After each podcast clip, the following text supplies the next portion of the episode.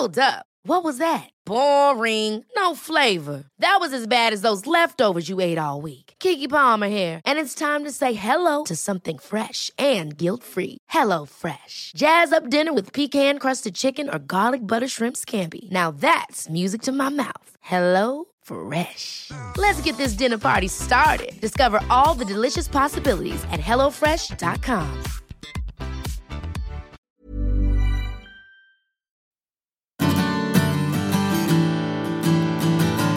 Hola a todos y bienvenidos a un nuevo episodio del podcast de Hannah Fernández, A Guide to Live Well. Una guía práctica para vivir bien en la que encontrarás entrevistas con los mayores expertos en salud y bienestar físico, mental y emocional. El 19% de las muertes que se producen en España cada año se deben a enfermedades neurológicas, pero ni desde las instituciones ni nosotros mismos a título individual estamos haciendo mucho por evitarlo. Más bien todo lo contrario. Estamos forzando la máquina de forma muy peligrosa, quizás porque pensamos que nuestro cerebro es eso, una máquina que podemos optimizar y exprimir, sin prestarle la atención y los cuidados que necesita. En el episodio de esta semana volvemos a adentrarnos en el alucinante mundo del cerebro y la neurociencia para aprender a cuidarlo. ¿Cómo y por qué envejece nuestro cerebro? ¿Está preparado para las profesiones digitales? ¿Es posible ampliar nuestra reserva cognitiva? ¿Cómo puede ayudarnos la música a cuidar de nuestro cerebro? Para resolver todas estas dudas, cuento hoy en el podcast con Catalina Hoffman, terapeuta ocupacional especialista en estimulación cognitiva y experta en entrenamiento cerebral. Catalina es escritora, conferenciante y divulgadora. Ha creado el método Hoffman y el programa de entrenamiento Neurofitness. Su pasión, como ella misma dice, es mostrarle al mundo que aprender a cuidar nuestro cerebro es posible y que el cerebro tiene muchísimas más capacidades y posibilidades de lo que nosotros creemos. Hoy vas a aprender a cuidar tu cerebro con el neurofitness, pero no te olvides de que también tienes que cuidarlo con un descanso adecuado y por supuesto con una alimentación adecuada. Por eso, antes de comenzar con la entrevista, quiero dar las gracias a Coro, mi tienda online de productos saludables a granel de referencia, por volver a ser mecenas y a apoyar este podcast. Con su amplio surtido de productos saludables como frutos secos, semillas, legumbres y cereales, entre otras muchas cosas, me ayudan a llevar una alimentación saludable y variada. Y además comparten conmigo valores como el respeto al medio ambiente, el apoyo a pequeños productores locales y el consumo responsable. Entra en www.coro-medioshop.es para descubrir todas sus propuestas y utiliza el código podcast HANA, todo seguido y en mayúsculas, para disfrutar de un 5% de descuento en todos tus pedidos. Recuerda que haciendo tus compras en Coro no solo estás cuidando tu salud, también estás ayudando a la continuidad de este podcast.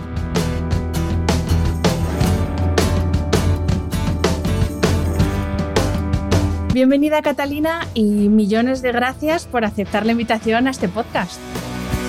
bueno, yo estoy más que feliz, querida. Ya verás, yo creo que el disfrute de estar juntas ya solo con eso, los oyentes van a estar encantados. Pues bueno, vamos a hablar de cosas eh, mega interesantes dentro del ámbito de eh, la neurología, neurofitness, que a la comunidad de este podcast le interesa especialmente. Así que yo sé que este episodio lo van a disfrutar muchísimo.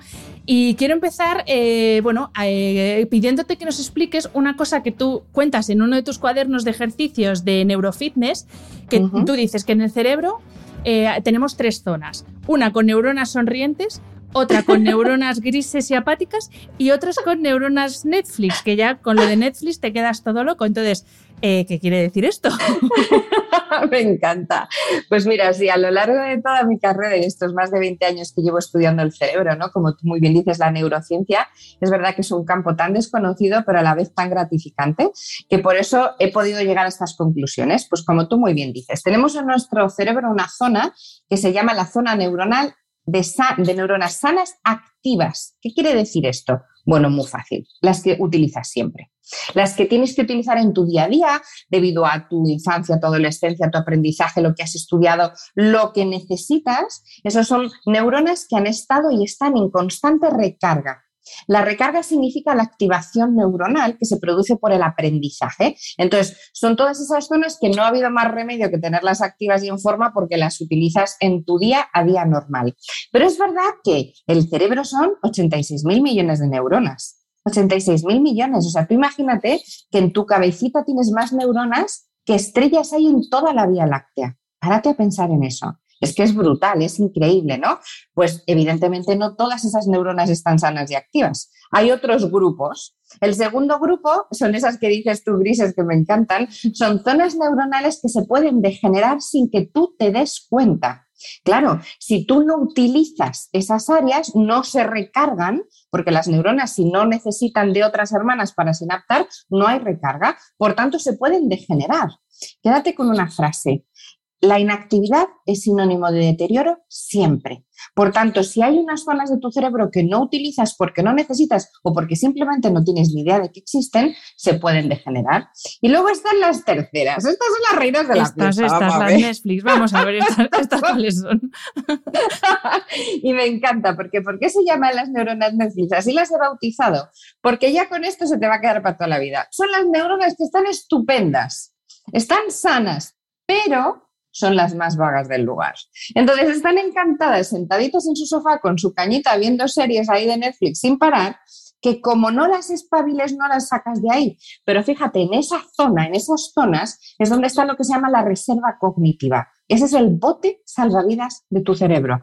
Ahí es donde está toda la actividad neuronal que si en un momento determinado tú necesitas, como no las hayas activado, no van a venir a tu rescate. Por ejemplo, cuando no hemos tenido un pico de estrés altísimo, que no hemos quedado bloqueados y dices, no me acuerdo de nada, no tengo ni idea de lo que venía a hacer. Cuando no hemos tenido un estado emocional fuerte, que te quedas completamente paralizado. Hay momentos en tu día a día que necesitas ese bote salvavidas, pero para eso hay que activarlas. Y esas son las zonas neuronales sanas, pero inactivas. O sea que para que yo lo entienda, eh, comparando, eh, o sea, para hacer una similitud, ¿no? Eh, esas primeras neuronas que nos decías sonrientes, yo por ejemplo que me dedico a crear contenido y estoy siempre creando eh, contenido escrito, por así decir. Luego lo locuto o de otras formas, pero vamos, lo mío son las palabras. Sin embargo, mis neuronas grises y apáticas serían, por ejemplo, las del cálculo, que yo no sé cuánto hace que no hago una operación matemática sin un teléfono. Mira, me encanta, porque vamos a explicar con ejemplos claros para que todo el mundo sepa, porque seguro que ahora mucha gente nos escucha y dice, oye, ¿cómo sé yo dónde están mis Netflix? ¿Vale? Pues fíjate, te voy a dar un ejercicio súper sencillo que puedes hacer luego en un ratito que tengas. Coges un folio y haces una línea en vertical que divide el folio en dos columnas izquierda y derecha, ¿vale? La columna de la izquierda la dejas entera tal cual y la columna de la derecha la partes en dos con una línea vertical para que haya arriba y abajo. Muy bien. A partir de aquí te digo lo que tienes que hacer. Columna de la izquierda tienes que apuntar todas las cosas que te gustan y se te dan bien. Cosas que te gustan y se te dan bien. Columna de la derecha arriba. ¿Qué tienes que hacer? Apuntar todas las cosas que te hubiera encantado aprender, pero no has tenido tiempo, no has tenido la capacidad o no has podido por lo que fuere, ¿vale? Cosas que te encantaría aprender, pero aún no lo has hecho. Y ahora nos vamos a la columna de la derecha abajo. Ahí en ese rinconcito vendría lo que tú acabas de decir. Todas aquellas cosas que no te gustan nada, que te frustran, que dejas de lado, que evitas por todo los medios del mundo mundial, pues ahí eso es lo que tienes que escribir. Una vez que hagas eso, te recomiendo que lo hagas primero y ahora vas a escuchar la solución porque voy a decirte de qué, pero no quiero que esto sirva de precedente, ¿vale? Todas las cosas que hemos escrito en la columna de la izquierda son nuestras zonas sanas y activas, áreas neuronales sanas y activas. Las que hemos escrito en la columna de la derecha arriba son las que se pueden degenerar, pero que todavía estás a tiempo, ¿vale? Esas tristes que llamamos, que te has llamado muy bien. Y las de la columna de la derecha abajo, ahí están tus Netflix, querida mía. Esas son las zonas que son neuronales, sanas pero inactivas. ¿Qué tengo que hacer? Me vas a decir, Cata, ¿me dices que me voy a tener que poner a hacer todo lo del mundo mundial? No.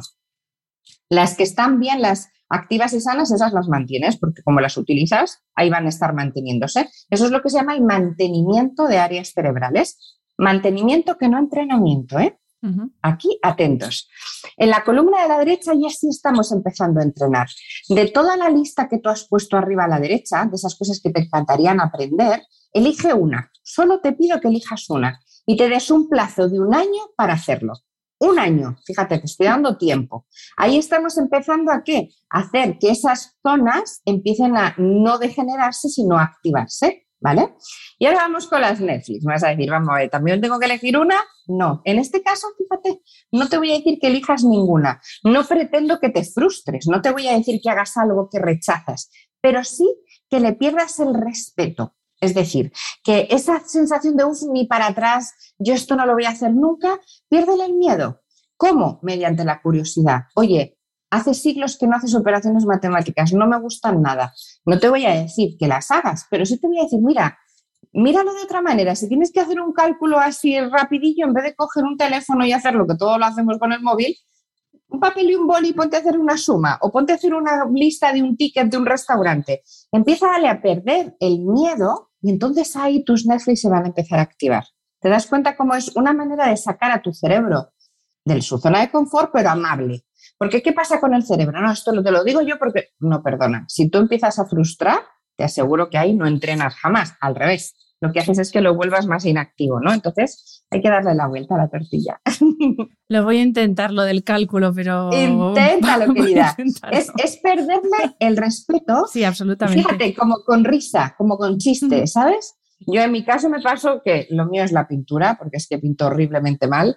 Digo, eso es un pato mareado. Me dices que pinte una casa y parece que lo ha hecho un niño de tres años. Y dije, bueno, pues em, no me voy a poner a pintar ni me voy a apuntar a clases de pintura, pero voy a comprarle colores chulos. Y me fui a una papelería y dije, joder, ya solo por cómo son, me parecen que son la pera. Y me puse a trastear, pero con un rotulador haciendo líneas. Le pierdes ese miedo, ese respeto a no voy a poder hacerlo. Y ahí ya verás como eso es una máquina. Lo bueno del cerebro es que, claro, la neuroplasticidad pues tiene mucho que ver y empieza a ayudarte, ayudarte, ayudarte y empiezas a salir de tu zona de confort, pero sin darte cuenta y también perder ese bloqueo, ¿no? Que muchas veces nos generamos de soy incapaz de.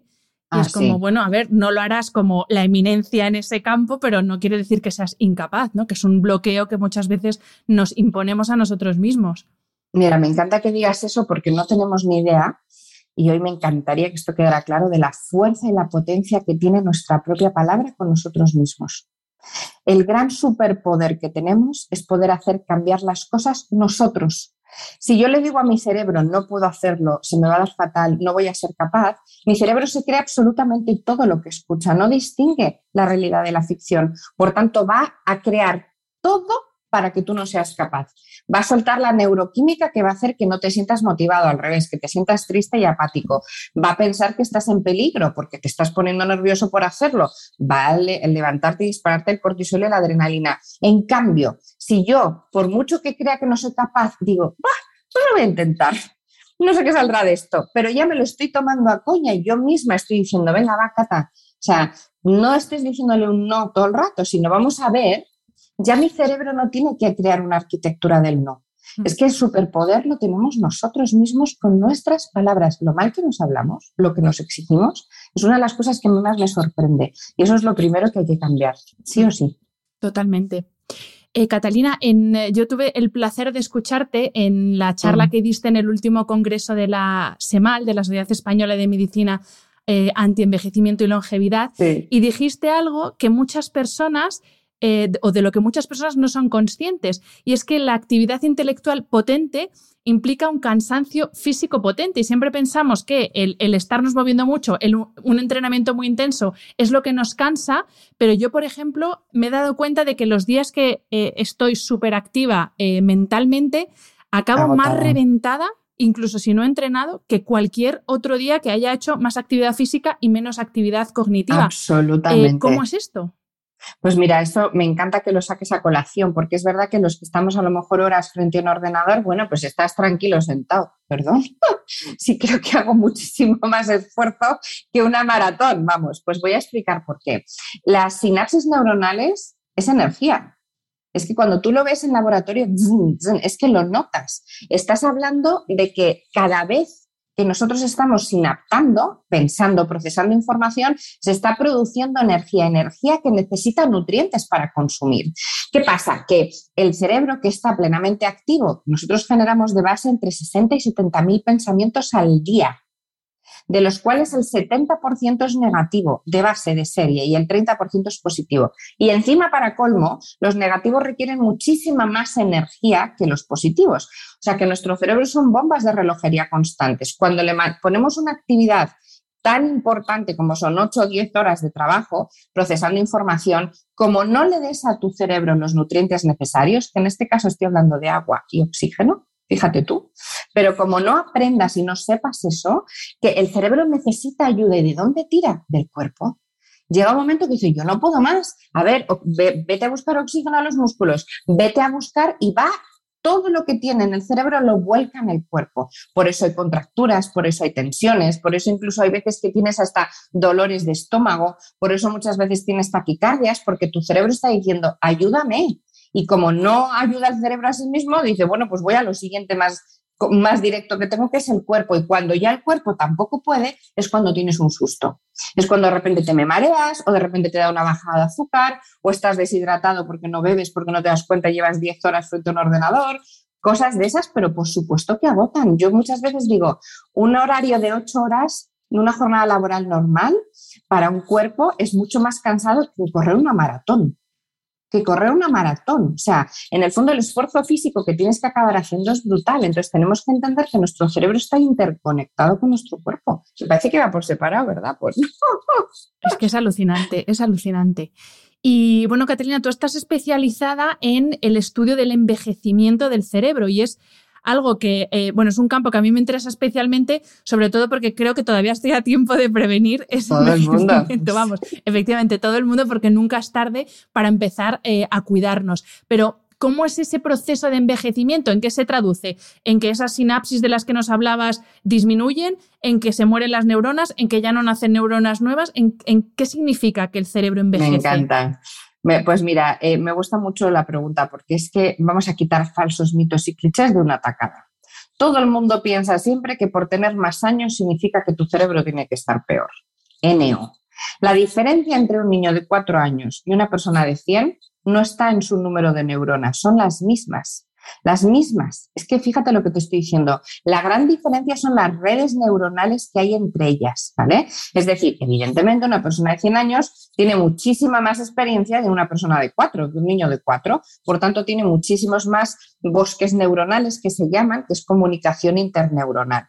¿Qué pasa? Que puede haber Evidentemente lesiones, pero lesiones por muchas cosas, no porque haya una patología, que si la hay, hay una lesión, pero tú puedes tener muerte neuronal por un millón de cosas, porque no oxigenes bien, porque no te hayas cuidado lo suficiente, porque tengas una hipertensión que no esté cuidado o tratada, una diabetes que se ha pescado muy tarde, hay mil cosas que te pueden provocar muerte neuronal. Vamos, con decirte que tomarte una copita, una copita mata un millón de neuronas, y yo siempre digo, pero a Madre mía, unos cuantos acaban de entrar en colapso ahora mismo, Catalina, lo sabes, ¿no? Todos. Pero por eso digo, pero ¿sabéis qué pasa? Que no pasa nada. Que tenemos 86 mil millones de neuronas, ¿vale? Que para eso están. Que evidentemente no voy a decir que todo el mundo se tenga que tomar copazos todo el día, pero que si te tomas una copa no pasa nada, porque tenemos muchísima recarga detrás, ¿vale? Tenemos, lo que pasa es que tenemos que aprender a activarlas porque tú puedes tener muchísimas neuronas, pero que no están activas. Entonces, ahí es donde empieza el entrenamiento.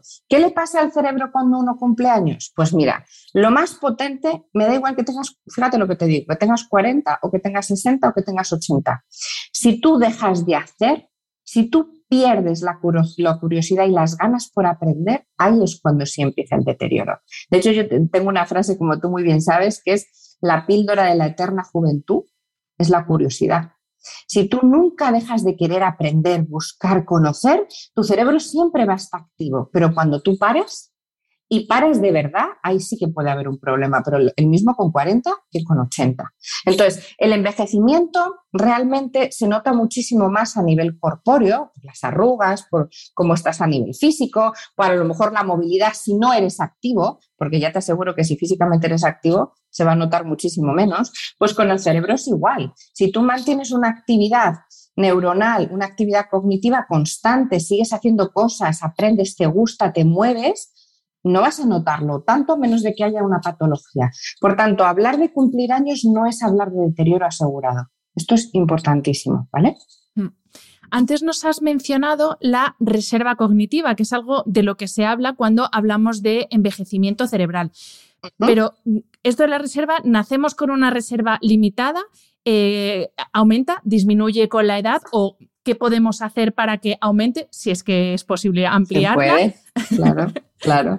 Pues mira, cuanto antes empieces a entrenar, o sea, yo tengo niños que yo entreno y empiezan con el neurofitness desde que tienen 5 años. Y tengo adolescentes con 15, 16 y adultos con 30, 40. Eh, ¿Por qué? Porque cuanto antes empieces a enseñarle a tu cerebro, hay un momento que es crítico, ¿eh? A partir de los 40 es obligatorio entrenar. Es algo que yo siempre lo digo y te voy a explicar por qué. El cerebro en la evolución normal de su desarrollo madura a los 30 años. A los 30 hasta los 30, ¿eh? fíjate, tu cerebro no está maduro. De los 30 a los 40 es cuando ya va iniciando una fase de, vale, ya estás maduro, ya te vas a empezar a consolidar. ¿Qué quiere decir? Voy a terminar de aprender cosas, voy a terminar de darte chispita, el cerebro por sí mismo te va motivando, pero llega un momento a los 40 que lo llaman crisis y no es crisis, simplemente son cambios. Aquí siempre le ponemos la palabra crisis a todo. Y yo digo, pues no, son cambios. Yo siempre digo, tráeme, no me traigas problemas, tráeme soluciones. Pues en este caso, los 40 es que tu cerebro se consolida. ¿Y qué quiere decir? Que el cerebrito le dice a sí mismo, mira macho, ya estás estupendamente bien, puedes vivir toda tu vida así, ya no hace falta más. No voy a estar como cuando eres niño constantemente que la neuroplasticidad es que son esponjas los niños, que es increíble. Con lo que tienes estás estupendo. ¿Qué pasa? Que eso hace 40 o 50 años, cuando la curva y la esperanza de vida era que tú con 45 ya eras mayor, pues aún así.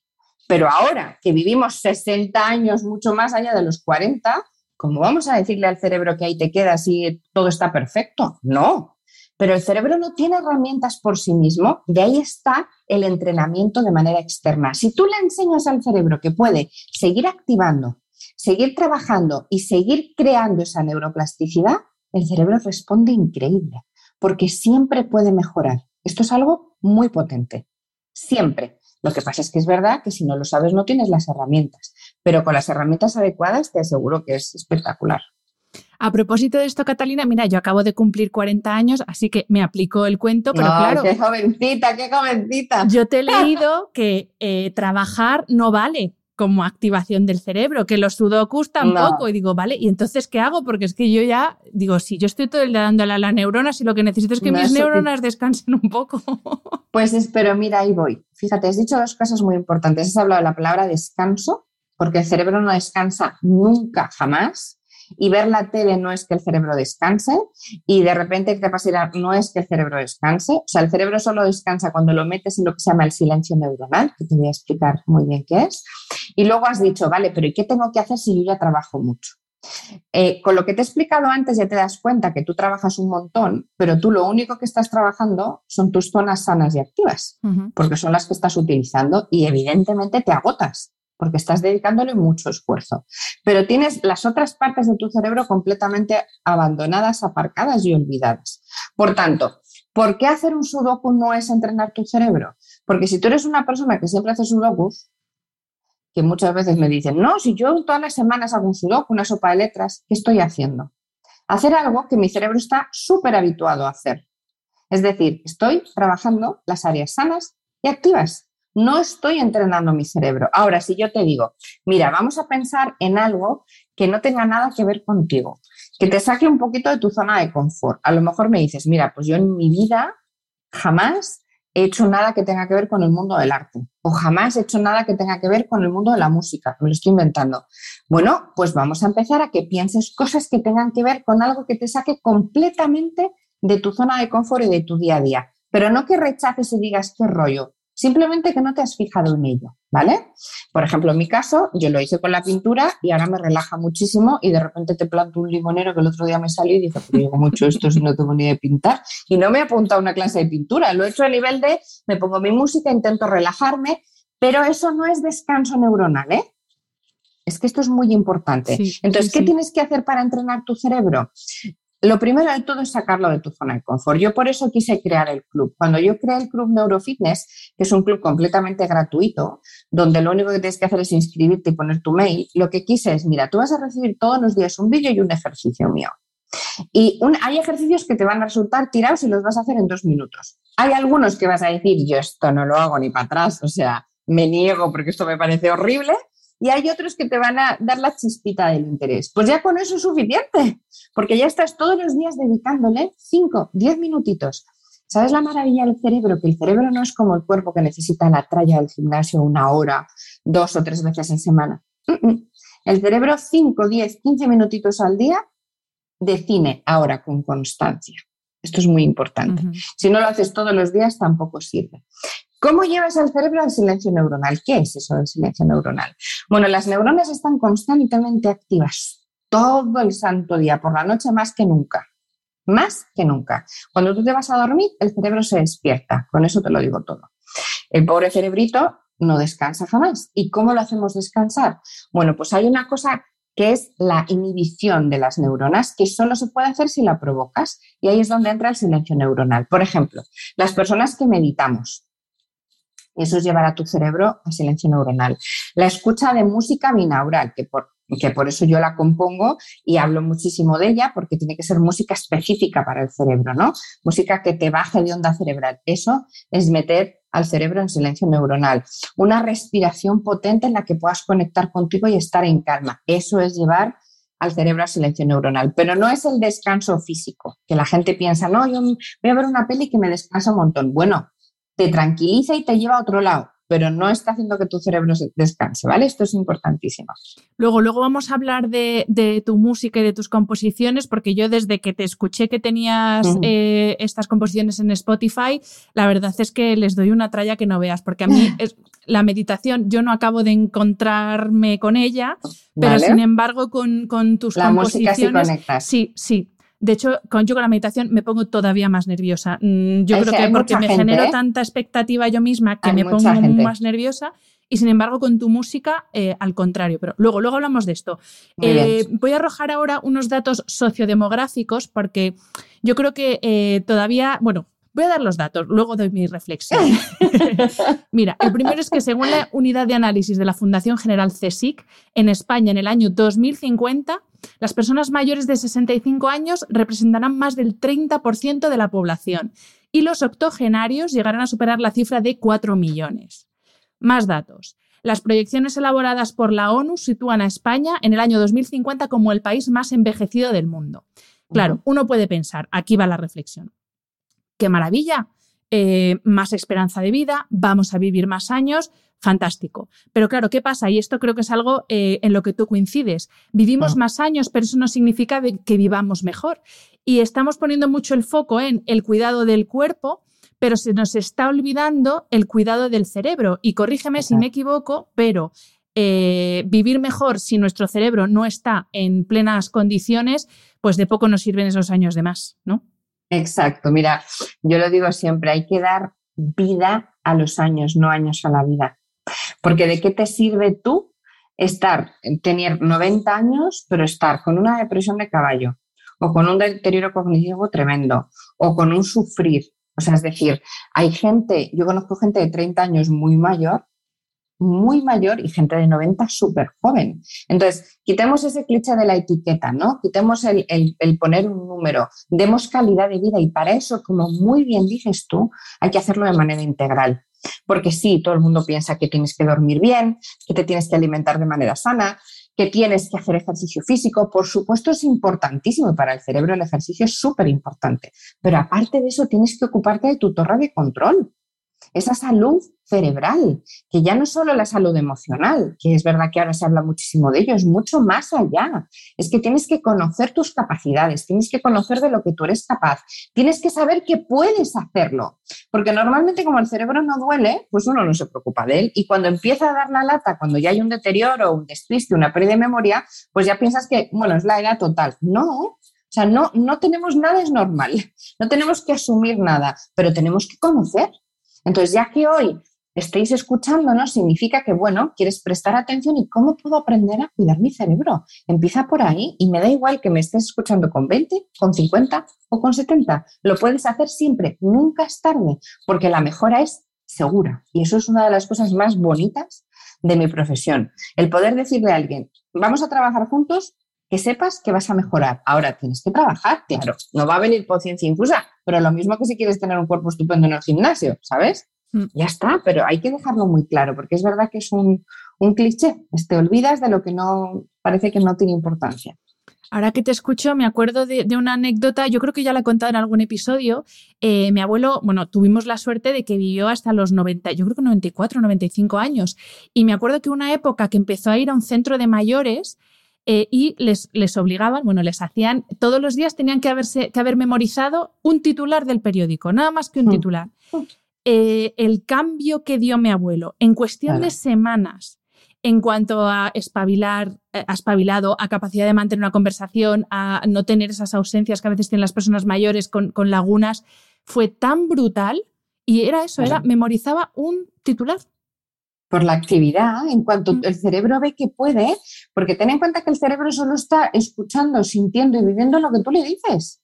Entonces, si tú le dices al cerebro, bueno, total, ya ahí me, aquí me quedo sentado mirando al techo sin hacer nada, el cerebro dice, va, pues entonces me pongo en, mínimos, pues ¿para qué voy a tener, activarte nada si no vas a hacerlo? Pero en cambio, cuando tú le metes caña a tu cerebro y dices, oye, venga, va, vamos a hacer esto, vamos a intentar lo otro, ¡guau!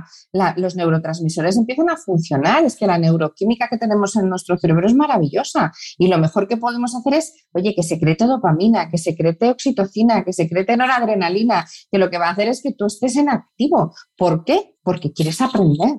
Entonces, esto es algo que no me extraña que haya mejorado tanto, porque de repente su cerebro dijo, oye, pero si yo puedo, claro que puedes. Es lo mismo que cuando alguien me dice, Buah, eso es súper difícil y no lo voy a poder estudiar. ¿Cómo?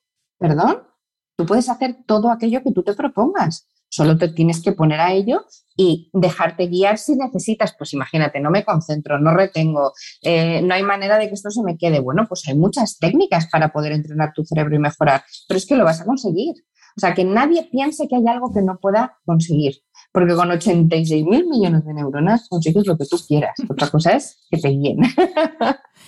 Em, Catalina, en la charla que diste en el Congreso, de la que he hablado antes, bueno, soltaste algunas perlas que ya las has mencionado, pues que eh, la píldora de la eterna juventud es la curiosidad, que no puedo estar más de acuerdo. Otra que también nos has dicho, la inactividad es sinónimo de deterioro siempre, y físico y cognitivo, pero además soltar, soltar perdón, soltaste otras cuantas perlas que, eh, que, te quiero traer aquí para que nos las, nos las expliques. La primera, que ahí me quedé mm, muerta mata, porque es lo que me pasa a mí, que el estrés es la autoexigencia, no trabajar mucho. Ojito, ojito, ojito con Esto los que es muy potente.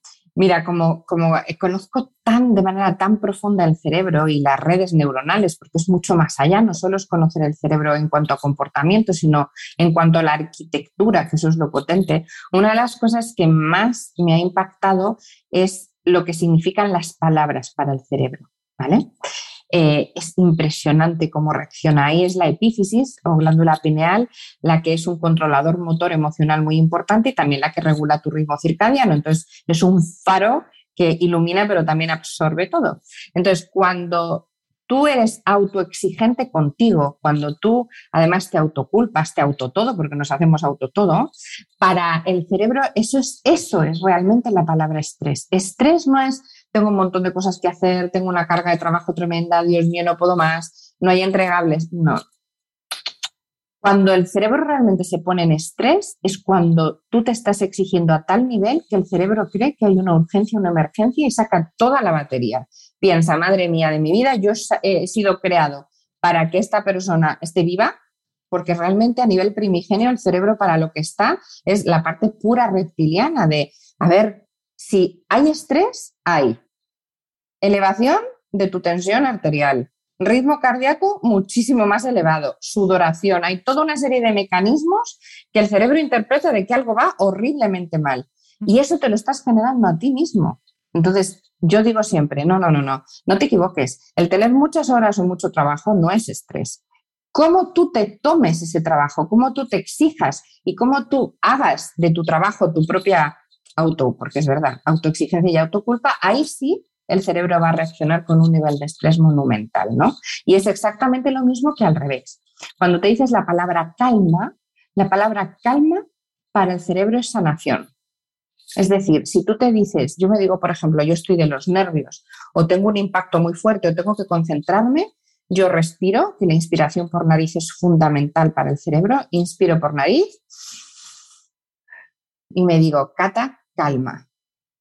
Y es espectacular. Se te activan toda la neuroquímica para llevarte a la calma, para quitarte todo ese cortisol que se dispara siempre y tú te encuentras mejor. Y fíjate, con una palabra.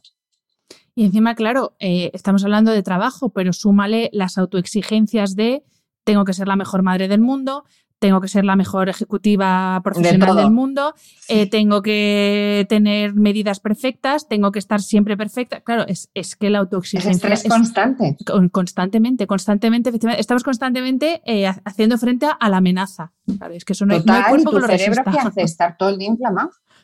Exacto. Porque, porque eso hace que te protejas y entonces inflama. El mm. pobre, claro, dice, pero esta pobre mujer, ¿dónde va a ir con tanta cosa que tiene? Yo lo que tengo que hacer es paralizarlo. Entonces viene los déjà vus, las pérdidas de concentración, el por mucho que esté horas no tengo ni idea, el estoy leyendo un libro y se me ha olvidado la página de, de ayer porque no me acuerdo, veo una peli, pero yo he visto esta peli. O sea, claro, el cerebro colapsa, porque lo que hace es que toda esa actividad de sinapsis neuronal se vaya como desconectando por protección, entonces va todo mucho más lento porque está sufriendo. Claro, eso es un sufrimiento para el cerebro, claro. Otra de, tus perlas, que también ahí mm, me llegó de lleno, es eh, ojo eh, con lo que le pasa a nuestro cerebro cuando tenemos empleos digitales y lo importante que es la desconexión, en este caso sí, de, de, pues de, la tecnología, los aparatos y todo lo que utilizamos los que tenemos empleos digitales. Súper importante. Fíjate, no somos conscientes de lo que hace la luz de una pantalla. La luz de un ordenador, la luz del teléfono, la luz de una tablet, es una activación constante de nuestro nervio óptico. Y el nervio óptico es muy importante porque es el que lleva toda la información, vuelca la información a través de la captación de la luz a la epífisis. Y la epífisis, si hay luz, secreta serotonina, se pone en estado de vigilia porque dice, anda, hay luz, Se pone en marcha, venga, venga, tiramos serotonina no más, a más no poder. Y esto lo puedo hacer a las 8 de la mañana, que es normal porque te despiertas, pero ya a las 9 de la noche, de repente el cerebro dice, pero vamos a ver, a mí no me tocaba ponerme a darte melatonina para que te vayas a dormir, pero si me estás dando esta activación por los ojos, yo no puedo secretar melatonina. Y ahí es donde empiezan los problemas del sueño, alteraciones por la noche, hiperactividad, porque claro, el cerebro se vuelve loco. Entonces, primer truco, Teléfonos, por favor, ponérmelos en modo noche, porque ahora, gracias a Dios, hay pantallas más, más claritas que no tienen tanto impacto. Ordenadores y tablets, intentarlas evitar. A partir de las 8 o 9 de la noche, es que, fíjate, a las 9 ya empieza a secretar tu epífisis la melatonina a las 9, aunque no te vayas a la cama, ya empieza todo. Y el punto más álgido es entre la 1 de la madrugada y las 4 o las 5 de la mañana, ¿vale? Todas aquellas personas que están en la cama con las redes sociales, con los mensajes de WhatsApp, claro, le están dando, se vuelve en la locura. Entonces hay que tener mucho cuidado y luego descansar mucho los ojos. Y cuando, porque los ojos ya no solo por el propio ojo, es por el cerebro. Entonces, cuando estamos tanto en pantallas, cambiemos la vista. A mí me gusta mucho decir, si tenemos la cabeza en una posición neutra y los ojos los subimos hacia arriba, inspirando y luego los llevamos al centro, eso para tu cerebro es un buen rollo tremendo porque lo estás recargando, le estás dando mucha positividad y en ese milisegundo le estás dando la vida. Pues cosas de ese tipo, igual que beber muchísima agua, son súper importantes para la salud cerebral. Y bueno, ya la tercera, que fue la puntilla que me pusiste, que es eh, la importancia de la autoestima. Eh, ah. Tú decías, eh, hacernos mayores no nos gusta porque lo vemos como algo malo. Y yo es verdad que pues no lo estoy llevando bien, Catalina, no te voy a mentir. Yo, pues, con 40. Bueno, pero pero ya si te haces daño en el gimnasio, ya no, ya lo vas notando, ya no te da tan igual. Y, otras cosas que también se van notando. Obviamente, claro, no me puedo quejar, pero bueno, como que se nota. Se nota que ya no tienes 30 y claro, que la reacción no, es la misma, eso es verdad. Y, y, tú decías precisamente eso, que qué importancia tiene la autoestima para nuestra salud cerebral, que a veces eh, asociamos autoestima con emoción, con la parte emocional, pero no, no, con la parte cerebral también. Hombre, por supuesto, mira, tú ten en cuenta que eh, una de las, para mí la, la hormona más potente, el neurotransmisor más importante es la oxitocina. La oxitocina lo consigues con un orgasmo en pleno momento de éxtasis y felicidad o en un momento álgido máximo de que estás súper satisfecho, súper contento. Pero si nosotros mismos estamos todo el rato dándole a nuestro cerebro el impacto de, madre mía, qué años tengo, cómo me noto, como tú me estás diciendo, vaya, el cuerpo ya no me responde igual, bueno, si es que ya tengo 40. Entonces el cerebro olvídate que te secrete oxitocina, vaya, o sea, ni para atrás, lo que estará con el cortisol constante y espérate tú que no con otras muchas. Entonces, afecta muchísimo porque el cerebro piensa que eso es lo que hay, porque es lo que tú le estás diciendo. Entonces, la autoestima no es solo estar bien a nivel emocional, sentirte pleno y, que, con capacidades, sino también es hablarte bonito, es mirarte un espejo y decir, ole tú, porque mira, puedo tener una arruga no, pero mira, estoy con salud, estoy estupendamente, doy gracias, porque en el fondo eh, no somos conscientes de la importancia que es cuidarnos a nosotros mismos. Y mira, te voy a poner un ejemplo para que todos los que nos estáis escuchando no se os olvide jamás. En la sociedad en la que vivimos, cuidarte a ti mismo y ponerte el primero se llama egoísmo. Totalmente. Y es irreal. O sea, es la, para mí es la mayor metedura de pata que te pueden enseñar en tu vida. ¿Por qué? Fíjate simplemente en este ejemplo. Tú vas en un avión y empieza el avión a moverse, la tripulación se pone nerviosa, te dicen póngase usted el cinturón de seguridad, no pasa nada, hay turbulencias y tú, bueno, sí hay turbulencia, pero todo se está moviendo mucho. Se empieza a mover más, tú ya te empiezas a poner nervioso, ya empiezas a pensar lo peor, ya hay un, vamos, un movimiento de estos de que se cae el avión que parece que te vas a caer tú y te vas a matar, y a tu cerebro piensa en lo peor. Pero es que encima saltan las máscaras de oxígeno. Y en ese instante tú ya estás diciendo, ya no lo cuento. O sea, esto ya olvídate. Te estás anticipando a algo que ni siquiera ha pasado. Imagínate cómo somos. Y de repente de golpe y porrazo llega el sobrecargo y te dice, un momento, lo primero que tiene que hacer usted es ponerse primero la máscara de oxígeno usted a usted mismo y después se la puede poner a la gente que tiene al lado. Sea, olvídate de que está tu hijo, tu madre, tu marido, tu amigo. Lo primero que tienes que hacer es ponte todo el oxígeno, porque si no, ¿qué va a pasar? Os vais a morir todos. Entonces, esto es la vida y esto es la salud cerebral. Si tú no te cuidas a ti mismo, si tú no te hablas bonito, si tú no estás tú lo primero, por mucho que tú quieras, nadie de tu entorno va a poder estar. Entonces, quitemos por favor ese cliché que cuidarse es egoísta, porque si tú no te cuidas, no vas a poder cuidar a nadie. Si tú estás mal, tu entorno familiar va a estar mal. Ahora dale la vuelta. Si tú estás bien, contento, con salud, tranquilo, emocionalmente estable, encima con buen rollo, ¿qué va a hacer la gente alrededor diciendo, pero qué te pasa? Pero qué bien estás, ¿no? Qué contentita. Entonces, esto es algo que yo lucho porque cambie, porque nos educan para decir, tú tienes que estar al servicio de los demás, pensar en los demás y luego ya pensarás en ti. Pues no, y menos para tu salud cerebral. te lo digo yo, te lo aseguro. Totalmente. Es que además es una cuestión cultural, es que es educacional, totalmente, totalmente. Bueno, vamos a luchar contra eso también. Claro que sí. Catalina, vamos a hablar de música. Ya lo hemos adelantado un poco antes. Mira, hay una frase de Facundo Manes, que es, eh, por si no lo conoce, neurólogo y neurocientífico, que dice, somos lo que somos con la música y por la música. Mm. Y es verdad que si uno echa la vista atrás ¿no? a, la historia de la humanidad, la música siempre ha formado parte de, bueno, en todas las etapas de la humanidad, eh, en todas las culturas, eh, en todas partes del mundo, eh, como, una, pues, como una forma de transmisión cultural, como una forma de disfrute también. Y resulta que es que esto tiene beneficios para nuestro cerebro. espectacular. Cuéntanos. Mira, muchos beneficios. Te voy a contar una, cosa que muy poca gente sabe. Las neuronas se comunican cantando. Ya con eso te lo digo todo. y además en coro. No es que escuches una neurona soprano cantando, sino que escuchas eh, la coral que montan entre ellas cuando se comunican. ¿no? Imagínate si es importante la música para el cerebro, que ellas mismas ya la generan cantando. ¿Por qué es tan importante? Porque eh, a mí que me encanta componer y claro, como me gusta el cerebro, pues te puedes imaginar, porque el cerebro necesita ir cambiando de onda cerebral. Hay diferentes ondas cerebrales en nuestro cerebro que producen que el cerebro esté más activo o más calmado. Entonces, cuando tú escuchas música, por ejemplo, la binaural, que es la que yo compongo, lo que yo hago es que ese cerebro que está revolucionado a todo meter, que no para con esas sinapsis, esa energía, de repente haga boom, baje un poquito, se calme y diferentes áreas del cerebro empiezan a entender que la paz puede existir, que pueden estar en un momento de conexión con la música. Porque además, una cosa chulísima de la música binaural es que no son tus oídos los que escuchan la música, es tu corteza cerebral, es decir, el cerebro. Por eso es binaural, porque hay diferentes puntos. Binaural simplemente significa que es un micro específico, como se graba la instrumentación, la música, que tú lo escuchas por diferentes puntos, que no solo es una entrada directa en tu nervio, ¿vale? En tus, en tus oídos. Entonces, ¿por qué es importantísima? Porque acuérdate lo que hemos dicho en silencio neuronal. Con este tipo de música específica, la música es buena para todo, ¿eh? a mí me encanta. La música de, pues tanto la activa, la, la, rockera, la que te pones a cantar, la que tienes un buen día y cantas como un loco y cuando la tienes un mal día también te la pones y también te relaja. Pero en este caso que estamos hablando de música para el cerebro, lo que es es súper terapéutica porque ayuda a que el cerebro entre en ese silencio neuronal. Empieza a desarrollar la imaginación que está en el subconsciente, al lado del hipocampo.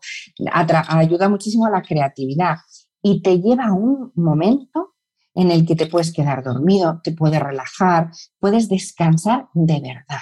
Entonces, para mí la música es una herramienta que siempre la he tenido en mi vida muy presente, pero ahora todavía más cuando lo quiero explicar para que la gente sepa que de verdad es muy sanadora, mucho.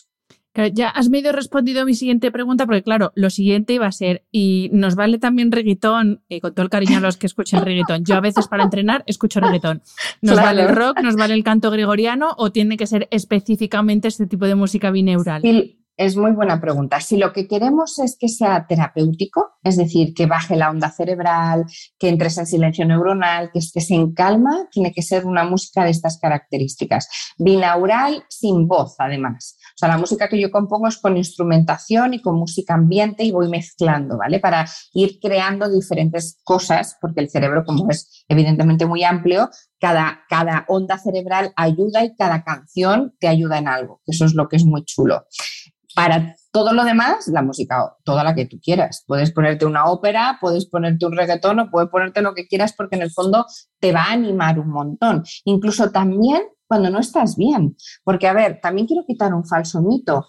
Te tienes que permitir sentir. Es decir, un día estar triste, estás triste. Lo importante es que lo sepas y lo reconozcas. Oye, pues hoy estoy tristona, hoy tengo un mal día, hoy, bueno, permítete sentir y liberas. Lo más importante para el cerebro es cuando tú te permites sentir, porque es cuando el cerebro dice, ah, lo tiene controlado, está diciendo que está regular y lo acepta. Otra cosa es cuando no lo quieres reconocer, cuando dices, no, no, no, yo estoy fenomenal y estás tristísima. Entonces tu cerebro, como no lo entiende, lo que crea es una red neuronal súper robusta y dice, oye, Cata, no está bien, o sea, tú, estás mal, estás agobiada, estás triste. Y entonces lo tienes, tienes ahí el rum rum porque has creado una red neuronal tan robusta que eso no se te va ni para atrás. Por tanto, quédate con la frase, permitir sentir para liberar. Tanto cuando estás bien, disfrutar el LOL, estoy contenta. Si estás triste, estoy rago, pero voy a estar mejor. Y sobre todo en cómo te comunicas eso a ti misma. Esa es la clave. Realmente no es más. Catalina, justo nos has dicho hace nada que la música es terapéutica y de hecho eh, se utiliza eh, en pacientes con enfermedades neurodegenerativas mm. Y, ahí la verdad es que tiene resultados asombrosos. ¿Cómo actúa la música en, esos casos para que haya, eh, bueno, no, pues curación, pero bueno, no, Pero hay, y de hecho hay casos preciosos y puedes verlos. ¿Sabes lo que hace la música? Activar las Netflix. Activa tu reserva cognitiva. Entonces, cuando de repente una persona con una enfermedad neurodegenerativa escucha la música, la persona no puede, porque la función ejecutiva, que es la que pues el director de orquesta, ¿no? El lóbulo frontal es el que manda, lo puede tener afectado, pero otras de neuronas empiezan a decir, oye, que estoy escuchando, que estoy haciendo, pa, pa, pa, pa, se empiezan a activar, van buscando otras hermanas o primas para sinaptar y se produce la magia. Entonces, de repente esa persona arranca y te toca el piano porque tocaba el piano antaño y se acuerda, o se pone a cantar, o de repente está súper lúcida y conectada y te habla. Esto pasa porque está activando tu reserva cognitiva, la está ampliando. Mm. Y eh, bueno, antes he dicho que tienes un montón de, composiciones tuyas en abierto en Spotify. Yo dejaré eh, el, enlace en las notas del episodio, pero bueno, si no, buscáis a Catalina en Spotify y os sale. Eh, y claro, te quería preguntar, estas composiciones, ¿Cada una tiene un objetivo o una misma composición nos puede servir el día que estamos súper estresados como el día que estamos un poco plof? Mm, ¿Cada una tiene un sentido o nos valen así como para todo? Pues mira, depende para lo que lo quieras. Si lo que quieres es todos los días, yo recomiendo que escuchéis una, ahí puedes cogerte, como hay un montón de discos, una tras otra tranquilamente, ¿vale? Si lo que quieres y necesitas es algo muy específico, el propio título de la canción te dice para lo que es. Pues hay alguna que pone mejor a tu memoria, otro eh, siente, el aprendizaje, otro sana el dolor. O sea, están, si tú buscas algo específico, entonces lete todas y vete directa porque dices, no, estoy con la autoestima muy bajita, voy a escucharme esta, ¿vale? Pero si lo que quieres es llevar a tu cerebro a una onda cerebral más bajita y relajarte, te puede servir cualquiera. Entonces depende un poco de cómo, de lo que necesites tú. Pero está creada para que tú puedas escuchar una cada día distinta o para una necesidad específica. Por eso el título ahí lo dice. ¿Y los beneficios que obtenemos de la escucha podemos asimilarlos o son semejantes de alguna forma a los que obtenemos con la meditación o son cosas distintas? No, pueden ser, sí, sí. Por ejemplo, eh, para las personas como tú que no podéis meditar o no sabéis meditar, ahí también te animo a que pruebes una cosa. Primero pruebas con la música, ¿vale? Que ya eso conecta contigo. Y luego yo las meditaciones que hago son muy chiquititas de silencio neuronal, son de 6, 7 minutos máximo justamente para personas que no pueden meditar, que, no son capaces de estar 40 minutos en silencio conectados porque se ponen hasta más nerviosos. Entonces, las personas que os cuesta mucho meditar, estaros dos, tres meses, necesitamos tres meses para crear nuevas rutas neuronales. Esto es importante, ¿vale? Una vez que pasan tres meses, ya hemos creado nuevas rutas, hemos activado Netflix y nuestro bosque neuronal, nuestra arquitectura está mejorando. Eso es muy bueno. Entonces, estate dos, tres meses con la música que tu cerebro asiente muy bien ese sonido binaural que conecte. Después, haz la prueba de de vez en cuando, escúchate una de las, de las pequeñitas de silencio neuronal, que como son cinco o seis minutitos, te va a empezar a costar menos porque me vas a escuchar la voz y te voy guiando unos minutos. Si aún así te cuesta, pues lo espacias. En vez de una vez a la semana una meditación, la haces una vez al mes. Pero poco a poco te va llevando. ¿Qué diferencia hay? Eh, si a nivel terapéutico yo te voy a dar una indicación para que sea exactamente igual una meditación que la música. Si tú escuchas solo la música y solo te centras en la música, mejora muchísimo tu onda cerebral y te lleva a silencio neuronal, pero no trabaja imaginación, ¿vale? Si yo te digo que te fijes no solo en los sonidos, sino que pienses dónde te lleva esa música, entonces, ahí sí estás trabajando imaginación y estás activando una zona que se llama las ínsulas, que está justo por delante de las orejas, que es la conexión de la parte del cerebro que conecta con el yo, con el ser, ¿vale? Entonces, si ya te vas a esa parte de imaginación, ya estás asimilando a una meditación con visualización. Esa es la gran diferencia, que cuando tú meditas, sobre todo las que son con visualizaciones, conectas y activas estructuras neuronales más allá, como en el caso de la imaginación que está en tu subconsciente, ¿vale? Entonces, solo con que me digas que te fijas, que empieces a proyectar dónde estás, incluso que pienses en ello, te puede equivaler. Porque además es muy chulo. Muchas veces me decís, a ver, Cata, yo me digo que me imagino el mar y yo no veo nada absolutamente, yo veo todo negro. Digo, vale, piénsalo, solo con pensarlo ya estás siendo la antesala que luego lo veas y te lo imagines. Eso sí que es entreno, ¿eh? Aviso. Y para alguna mente de las que nos está escuchando y esté pensando en el, eh, vale, pues las, mientras las escucho, aprovecho para, porque ya sabes tú que la mm. multitarea nos gusta mucho, lo típico de, pues mientras que estoy en el coche parado, mientras que estoy no sé qué, no. A la vez que otra cosa. Esto es una pregunta que me encanta que me hagas. Tú puedes estar escuchando música en el coche tranquilamente pensando en 200 cosas y que sea la música binaural mía. Perfecto. Pero ahí no estás llevando al cerebro en silencio neuronal, ¿vale? Esto es como cuando alguien me dice, no, no, yo me pongo a hacer bici y me pongo un podcast. Madre mía, por lo peor que puedes hacer. Vamos a ver, si tú quieres realmente que tu cerebro conecte con tu cuerpo, ponte a hacer la bici, concéntrate en la bici, libérate, pero no te pongas a escuchar un podcast que entonces ya estás metiendo más funciones ejecutivas. Pues con la música es igual. Si tú quieres estar en silencio neuronal, te tumbas tranquilamente, te sientas, te relajas, cierras los ojos, que es importantísimo para el cerebro cerrar los ojos. Los ojos son parte del cerebro, son parte del cerebro, no es un órgano que va aparte, no, no, no, parte. Cuando tú cierras los ojos, te pones los dos auriculares, porque para esto tienes que tener los dos auriculares puestos, y te dejas llevar cinco minutos por esa música, es que eso para tu salud cerebral es oro. Ahora, haciendo solo eso. Tu cerebro necesita el foco atencional, necesita poderse concentrar en una cosa, no en 200. Hablo para poderlo calmar y curar, sanar y mejorar. Si lo que quieres es en plan distracción, haz lo que quieras, pero no está sirviendo. ¿Y, es posible a través de la música cultivar cualidades humanas? Porque es verdad que eh, la música nos emociona, todos tenemos esa canción que en mm. cuanto la oyes para bien o para mal te emocionas, pero es posible a través de la música cultivar, yo qué sé, pues el perdón, eh, las ganas de vivir, el entusiasmo. ¿Es posible a través de la música? es que fíjate, la música lo que hace, y sobre todo la binaural, es enseñarte a conectar contigo. Porque te empiezas a escuchar por primera vez en tu vida muchas veces. Empiezas a conectar con lo que estás escuchando, a lo mejor es un piano, es una guitarra o es la música o el sonido del mar y de repente conectas contigo, con tus sensaciones, con tus emociones, con ese pensamiento vertical que en neurofitness es tan importante. El pensamiento vertical es la unión del el cerebro, el corazón y el intestino, que hay células nerviosas en los tres sitios. Entonces, cuando tú estás conectado contigo, es que todo cambia, porque es desde dentro hacia afuera. Entonces, por supuesto que sí, vamos, te va a mejorar a muchos niveles tu estado de ánimo, tu carácter, pero solo porque empiezas a pensar en ti ¿eh? Y conecte, te conoces a ti un poquito más al final. Y Catalina, para terminar esta entrevista, bueno, eh, este podcast es sobre bienestar, pero es verdad que yo presto especial atención al descanso porque creo que es mm. eh, esa asignatura pendiente que tenemos incluso muchos de los que prestamos atención a nuestro cuerpo y a nuestro cerebro y nos cuidamos. Eh, ¿la música nos puede ayudar a dormir mejor? fíjate, tengo un caso precioso hace nada. Unos días una señora me escribió por las redes sociales, por Instagram, y me dice, llevaba 32 años con insomnio. Me he puesto tu música y he vuelto a dormir y me, ha dado tal satisfacción. O sea, para cuando tienes esos momentos de angustia, para cuando tienes ese agujero negro que nos llega por la noche, que parece que todo se hace más grande y es simplemente porque vienen todos los pensamientos de golpe y los tenemos que trabajar.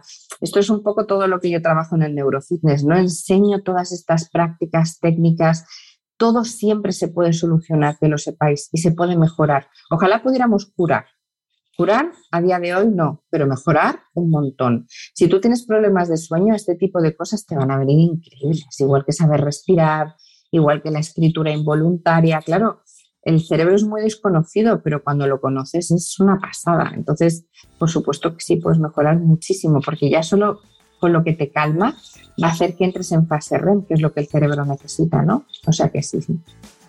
Pues Catalina, millones de gracias por este viaje tan bonito por el cerebro y por descubrirnos, bueno, no es que nos hayas descubierto la música, pero sí eh, su poder terapéutico también para cuidar nuestro cerebro y prevenir su envejecimiento. Así que millones de gracias. Ah, gracias a ti, querida. Es un auténtico placer. Un gusto este ratito que hemos estado juntas. gracias.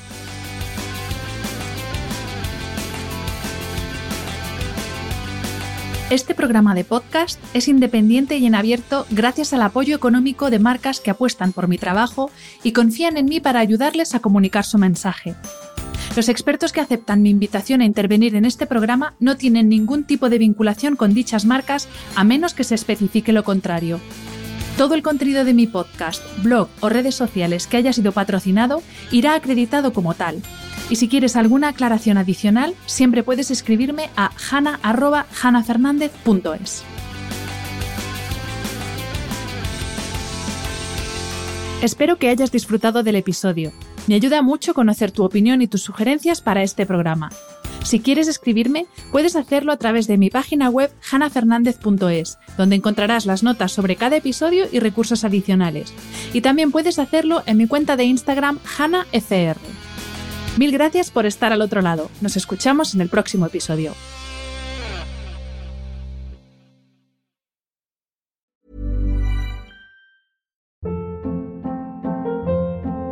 Hold up. What was that? Boring. No flavor. That was as bad as those leftovers you ate all week. Kiki Palmer here, and it's time to say hello to something fresh and guilt-free. Hello Fresh. Jazz up dinner with pecan-crusted chicken or garlic butter shrimp scampi. Now that's music to my mouth. Hello Fresh. Let's get this dinner party started. Discover all the delicious possibilities at hellofresh.com.